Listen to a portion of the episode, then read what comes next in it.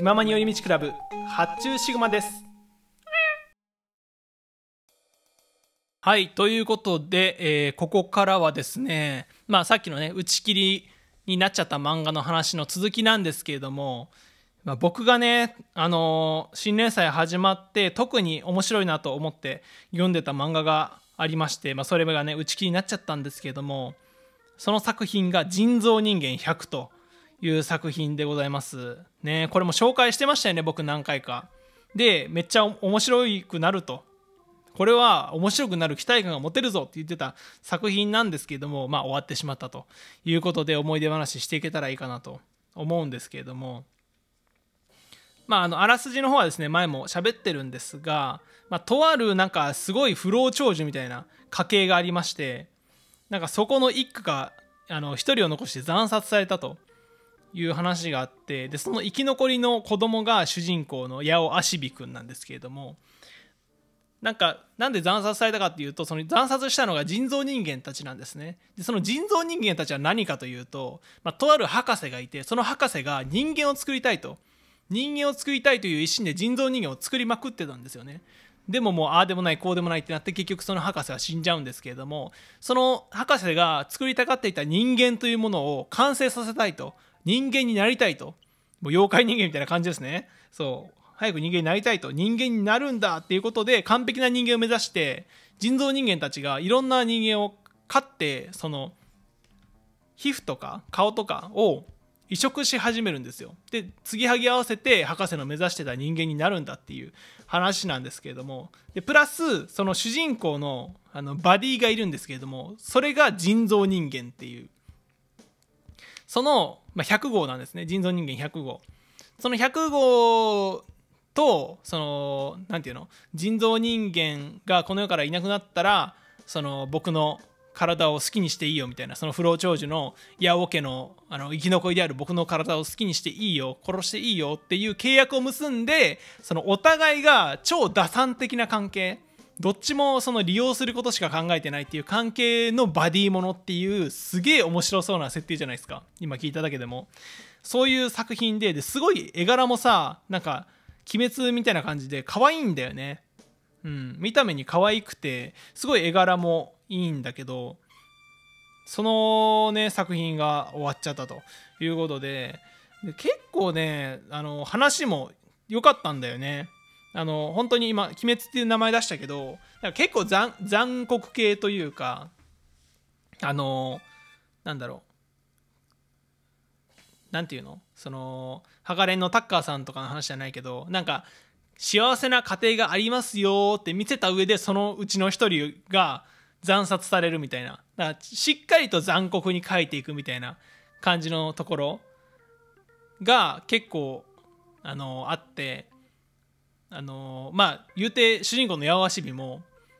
あの一家惨殺されてますからそういう悲しい過去があるんですけれどもまあだから鬼滅なんか僕は鬼滅と似通ったイメージというかしっかり残酷であの可愛いところ可愛い絵柄みたいなのを感じたのでなんかネクスト鬼滅あるんじゃないかなみたいな家族大事者みたいな感じで。で鬼滅は禰豆子だったけどこっちはすごい打算的な関係のバディみたいなのが面白いなとは思ってたんですけどこれがですねあの途中でその人造人間たちのあの被害を抑えたりとかその被害があった時に人造人間を倒しに行くっていうモート政府っていう組織があるよっていう話が出てくるんですよね。あるじゃないですか。鬼殺隊みたいな。その組織が出てきてその組織の入隊とそのためのなんか試験みたいなのとあと何？あれだ修行があるんですけあるんですけれどもその修行の話のところですごいあの掲載順が落ちたんですね、まあ、つまりはアンケートの人気がちょっと下がったんですよ。でそこからですね全然持ち直すことができず結果打ち切りになってしまったという作品になってるんですよね。うん。こういうさなんか組織とかってさ結構興奮する感じではあるじゃん。その新キャラ出てくるんだろうなっていう高揚感もあるし、まあ、実際ね新キャラも出てきてましたしでなんかその何？修行とか。修行ってもうジャンプの定番じゃん。なんだけどその修行もさなんだろうね。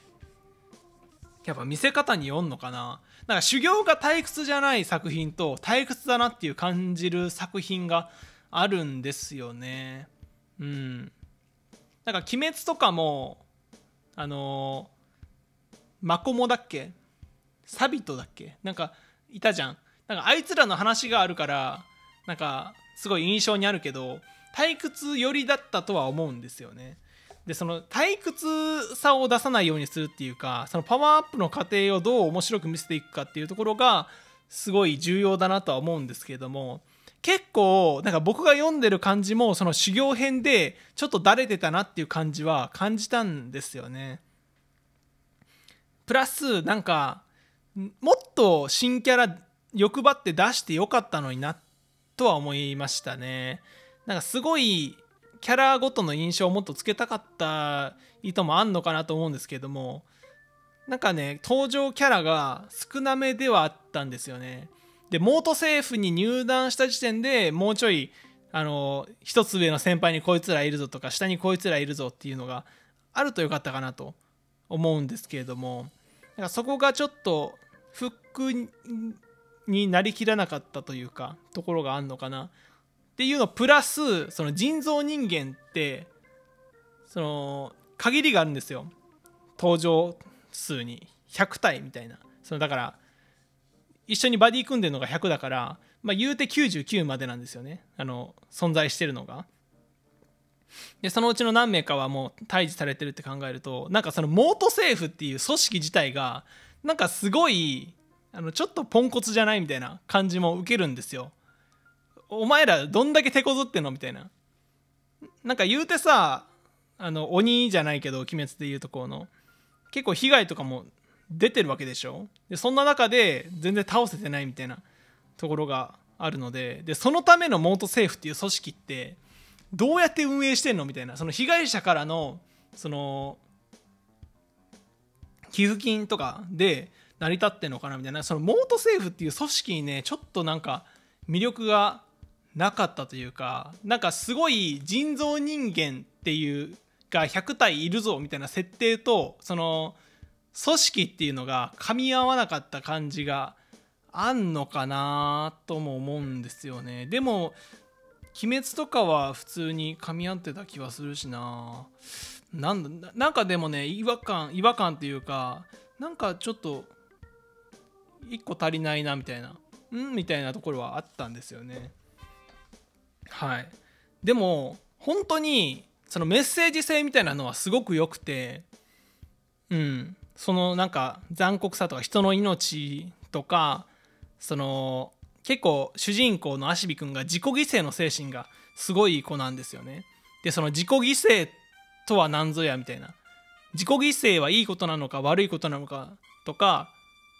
それをそのなんだろう人間を人間と思わない人造人間たちの立ち振る舞いと重ね合わせていろいろ主人公が成長していくみたいな。ところとかはメッセージ性がちゃんと理屈でしっかりしてていいなと思ったんですよね。なんかそれだけにね惜しい感じがすごいあったな。うん。本当に惜しかったですね。ただねただですよ。あの打ち切りの漫画とは思えないぐらいその終わり方が綺麗だったんですよ。めっちゃまとめ方が。あなんか普通に一つの漫画の最終回だなみたいな。ちゃんとまとまって終わったみたいな感じがあってそこすごいあの作者の力だろうなと思いましたね。